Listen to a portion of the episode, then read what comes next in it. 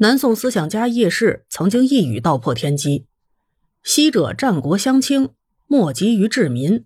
商鞅所以坏井田，开阡陌者，又三晋愿耕之以民，以食秦地也。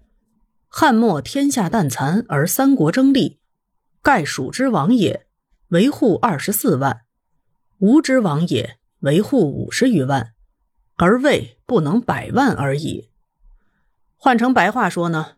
人多，自然劳动力就多，战斗力也多，国家也就多了一重稳固的屏障。那想要积累人口，就得鼓励大伙儿生育。那生育的前提，可不就是得缔结婚姻吗？这么简单明白的道理，被历朝历代的统治者牢牢的记着。相应的，催婚催育也就成了治国理政中极为重要的一环。很多朝代都设置有强制性的婚龄。比方说，周朝的时候规定，男子最晚不可以超过三十岁，女子最晚不能超过二十岁，就必须得结婚。宋仁宗时要求，男子十五岁娶妻，女子十三岁出嫁。明太祖的时候，则变为男子十六岁娶妻，女子十四岁而嫁。如果遇上连年征战，人口锐减，朝廷更会卯足了劲儿催促百姓结婚生子。事实上，早婚早就成了整个古代社会婚姻的大体趋势。有研究曾对唐代墓志汇编中记载的三百多位上层女性的初婚年龄做过统计，最小的不过十一岁，最大的也就二十七岁，其中十四岁到十九岁嫁人的为多数，还不只是普通百姓，皇家更是如此。东汉明德马皇后。刚满十三岁就被选入太子宫了。梁高祖的女儿富阳公主十一岁就离宫出嫁。根据统计啊，历朝历代坐上皇位的统治者里头，十五岁以下就步入婚姻的几乎占到了三成。早婚是风尚，那相应的晚婚可就不怎么受待见了。更有甚者，还会面临严厉的惩罚。按照汉代的规定。女孩要是过了十五岁还不成婚，就要被加倍征税，最高的可达五算。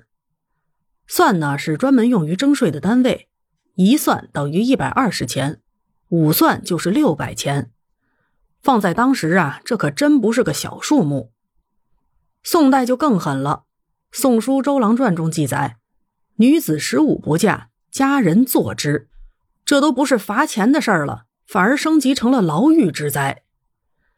往小了说吧，即使胆儿肥心大，真的撑过了以上关卡，世人的眼光和家族的责难也不会让人好过的。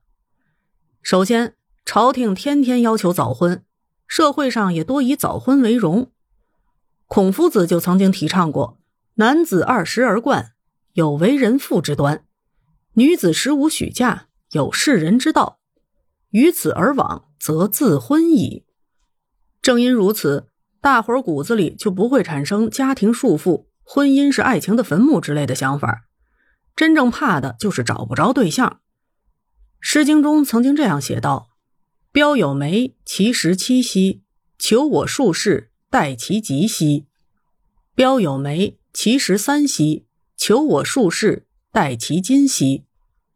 标有梅，请匡济之；求我术士，待其未之。”咱们来情景模拟一下啊，就是一位适龄的青葱女儿，看着一棵梅树，又急又忧，暗自神伤。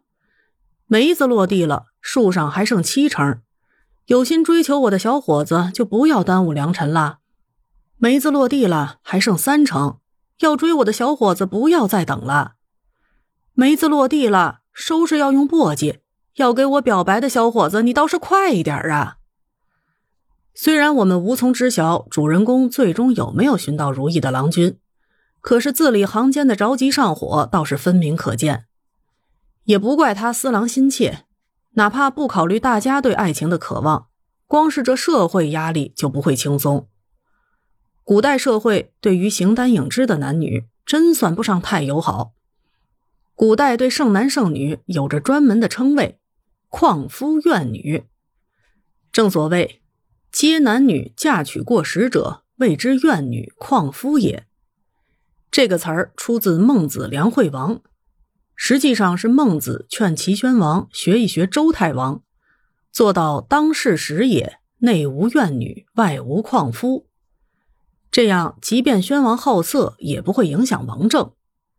可见，早在那个时候，杜绝女孩找不到丈夫、光棍找不到妻子这样的现象，就成了统治者和谋臣们的心头大事。